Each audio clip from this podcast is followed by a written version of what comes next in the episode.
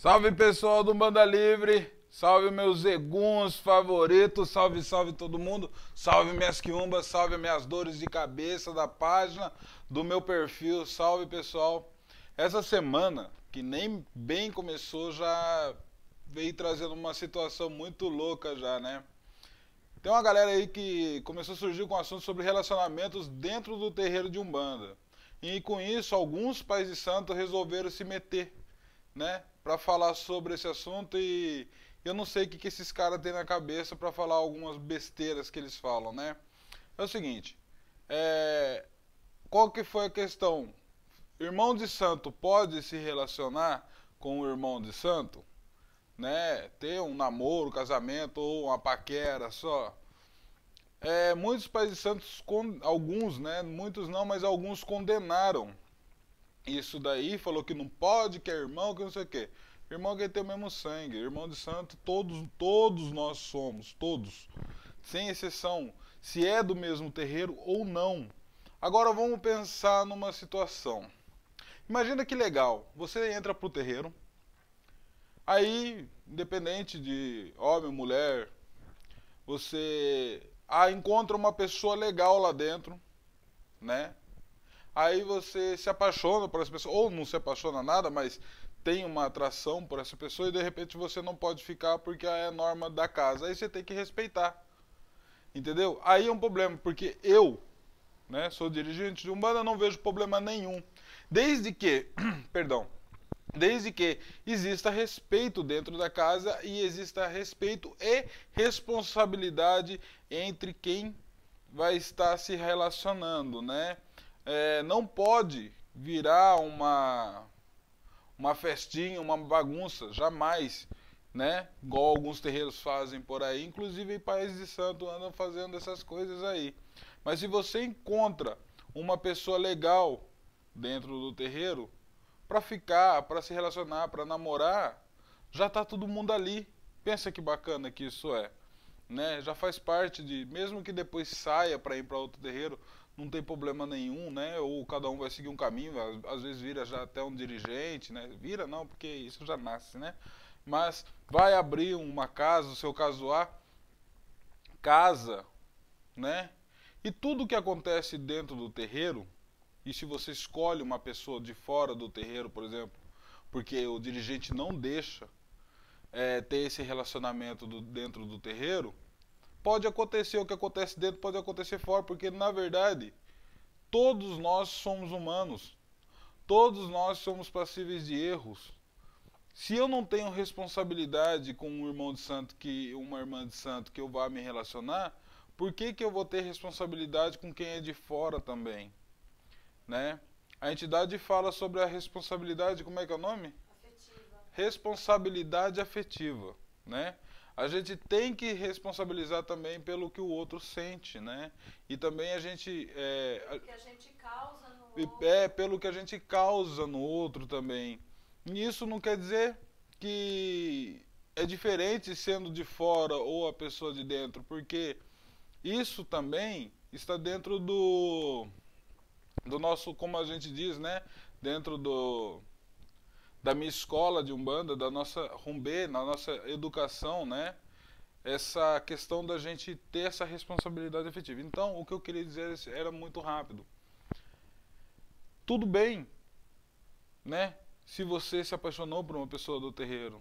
O ruim é se alguém te proíbe por isso.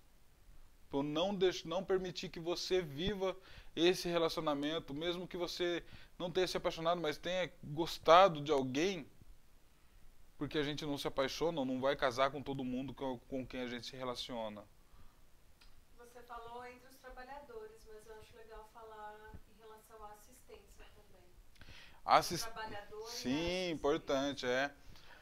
A assistência é um, é um ponto assim que ele é muito delicado de se tratar entre o trabalhador e a assistência. Porque é instituído que a gente não pode se relacionar com uma assistência só que assim, imoral. Quando a gente. É, eu, já, eu vou contar algumas coisas aqui que eu já vi. Entidades. Entidades. se, é, né, que é o próprio médium, falando besteira para assistência, por exemplo. Ó, você tem que sair com o meu cavalo porque senão vai acontecer isso. Gente, né, que infelizmente são os marmoteiros da vida, né? Usando da mediunidade para obter É. benefícios. É, usa da mediunidade para obter alguns benefícios. Então, isso daí traz uma carga negativa para casa, né? Tá fora totalmente da doutrina, mas, por exemplo, se algo é, fora acontece, tipo, você conhece alguém da assistência, você é trabalhador, ou você é assistência, conhece alguém que é trabalhadora, e acaba rolando alguma coisa muito bacana, sincera, poxa, não tem problema nenhum também. Chama-se ética. É, a gente tem ética, mas acaba tudo é ética, né? Às vezes não é a ética que conduz o terreiro, mas é uma ética. Mas tudo é ético. Então, também não tem problema nenhum, desde que você respeite, não faça da sua entidade, né? É, para poder conseguir alguma coisa com essas pessoas que você queira, né? Porque as pessoas, o, o assistência às vezes, ela não conhece tão bem a Umbanda. E às vezes ela sentem medo da Umbanda. Passa com a entidade e aí a entidade né, é um marmoteiro, aí ela, a entidade fala as coisas a pessoa acaba saindo. Ou o contrário, né? A questão do poder, né? Da sedução que aquele médium tem em relação à assistência, porque recebe a entidade tal, a entidade tal, isso também é. Então, tem muita coisa, é, tem muita coisa que é complicada. Aí a pessoa tem medo, né? E aí às vezes acaba até saindo porque eu já sei que isso aconteceu em alguns, em algumas casas, né? Com algumas pessoas eu sei que isso aconteceu e acaba saindo por medo. Então, é, você assistência, se você passou por isso, uma entidade chegar para você e falar assim, olha, tem que sair com o meu médium ou com a minha médium para obter alguma coisa, né? Pode dar um tapa na cara sem dó. É o Eduardo, o pai Eduardo de Xangô que está falando. Se a entidade chegar em você e falar isso, mete um tapa na cara sem dó. Se for ah, do chefe do terreiro, mete dois tapas na cara sem dó. Porque é um sem vergonha, não é a entidade que está ali. Tá? Ele está se passando pela entidade para obter, é, o seu- é, realizar os seus desejos, né?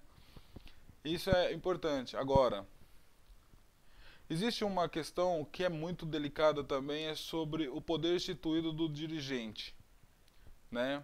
As pessoas têm a mania de ver o dirigente ou a dirigente, nossa, né? Coloca às vezes até num pedestal aquela pessoa.